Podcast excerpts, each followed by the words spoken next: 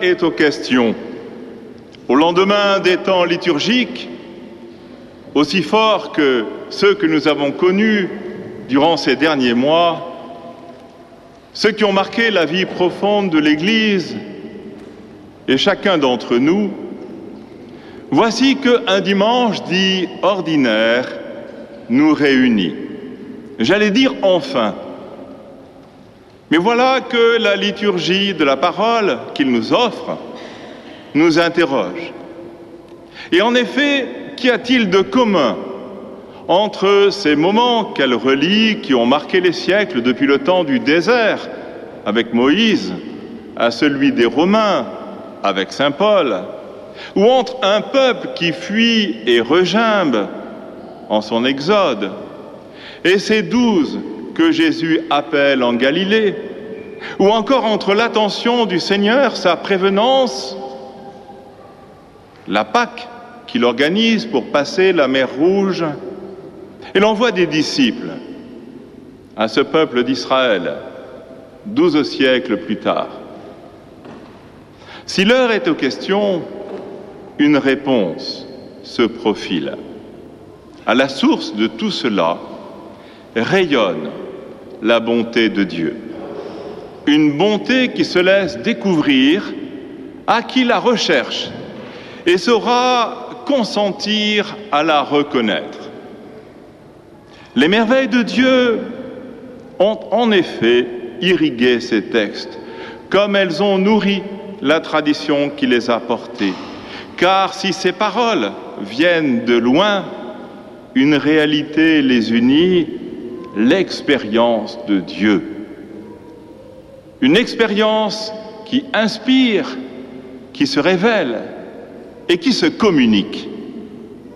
Et si ces paroles viennent aujourd'hui frapper nos oreilles, c'est pour que nous vivions une expérience semblable, aussi riche, aussi forte, rassemblant les siècles et leurs richesses, nous révélant le visage du Seigneur, sa présence et sa bonté. Et cela nous permettra d'aller plus loin encore car cette expérience ambitionne que changent nos cœurs, qu'ils soient disponibles à la grâce pour que nous répondions vraiment et comme un corps à celui qui nous rassemble, à celui qui nous édifie, à celui qui nous sanctifie et qui nous envoie. L'expérience de Dieu, elle est celle de sa bonté, si voyant les foules, Jésus fut saisi aux entrailles, on pourrait même dire saisi aux tripes envers elles, parce qu'elles étaient désemparées et abattues comme des brebis sans berger. Combien sera-t-il précisément chrétien que nous soyons d'eux-mêmes saisis aux tripes afin de manifester dans ce monde et au nom même de Jésus, le Rédempteur, offrir sa grâce, l'offrir de multiples façons et rayonner de sa charité. En rayonner, y compris avec une espérance à portée, elle est tellement actuelle et vitale.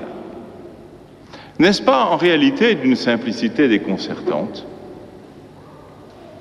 Vivre l'expérience de la bonté de Dieu, voilà pourtant notre programme. Un cadeau, un choix pour ces semaines estivales qui s'annoncent. Et cependant, beaucoup vont en douter par avance, désespérant des hommes comme d'eux-mêmes. D'autres vont l'affadir, faute de s'y consacrer vraiment, ou le relativiser pour de multiples raisons, comme le malheur des temps, des expériences douloureuses et des épreuves trop cruelles.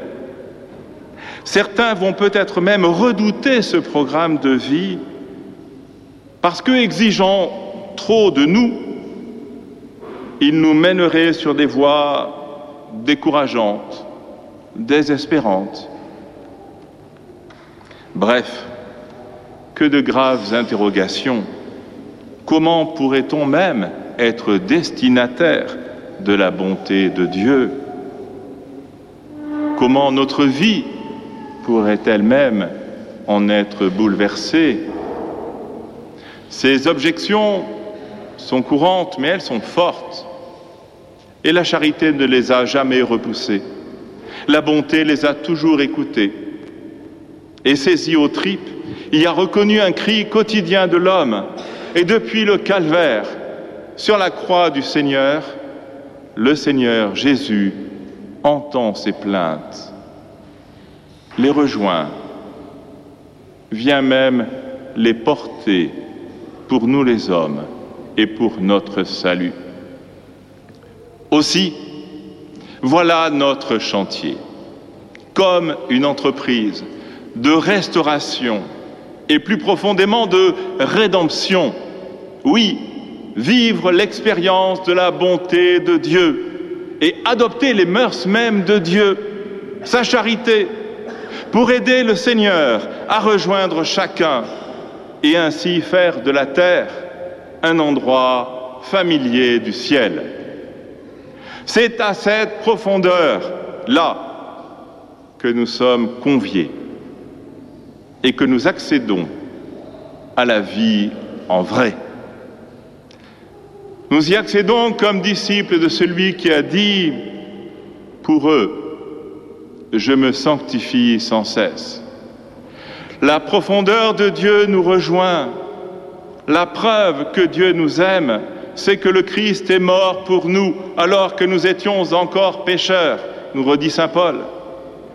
Faisons l'expérience de cette bonté en en ayant conscience. Une simplicité radicale peut jaillir de notre cœur. Elle peut nous rendre aptes à Dieu, grâce à Dieu. Nous mettons notre fierté en Dieu par notre Seigneur Jésus-Christ, par qui maintenant nous avons reçu la réconciliation. Sans doute, pour goûter cette bonté en plénitude, faudrait-il déjà être saint. Mais il n'y a pas là de quoi se lamenter, ni désespérer, car Dieu, nous enracinant en lui, est toujours venu fidèlement à notre secours pour rendre possible ce qui, pour les hommes, est impossible. Voilà l'œuvre de Dieu à laquelle apporter notre concours. N'est-ce pas ce que confia le Très-Haut à Moïse? Toute la terre m'appartient, mais vous, vous serez pour moi un royaume de prêtres, une nation sainte. Il les a appelés pour que ce peuple soit habité par le Seigneur, ayant goûté jusque dans sa chair, dans sa vie, dans ses pas, un salut divin et vital en tout désert, conduit à l'humilité, ce peuple aura pu accueillir la grâce. Vous avez reçu gratuitement, gracieusement, une réalité inoubliable et reconstituante. Cette bonté reçue en partage oblige. C'est une grâce, un privilège une exigence, mais c'est aussi davantage votre mission, si toutefois vous l'acceptez, ne sera pas impossible. Elle nous trouvera unis sous le regard de Notre-Dame du Rosaire, en ces lieux. C'est aussi en ce cœur que nous demeurerons en communion avec le frère Timothée. C'est aussi dans ce cœur que nous serons en action de grâce pour ces années toulousaines, dans l'espérance pour ces années bordelaises et celles au service de l'hospitalité du pèlerinage du rosaire. Vivre l'expérience de la bonté de Dieu, voilà notre programme. Rendons-le chaque jour plus concret et rayonnons-en.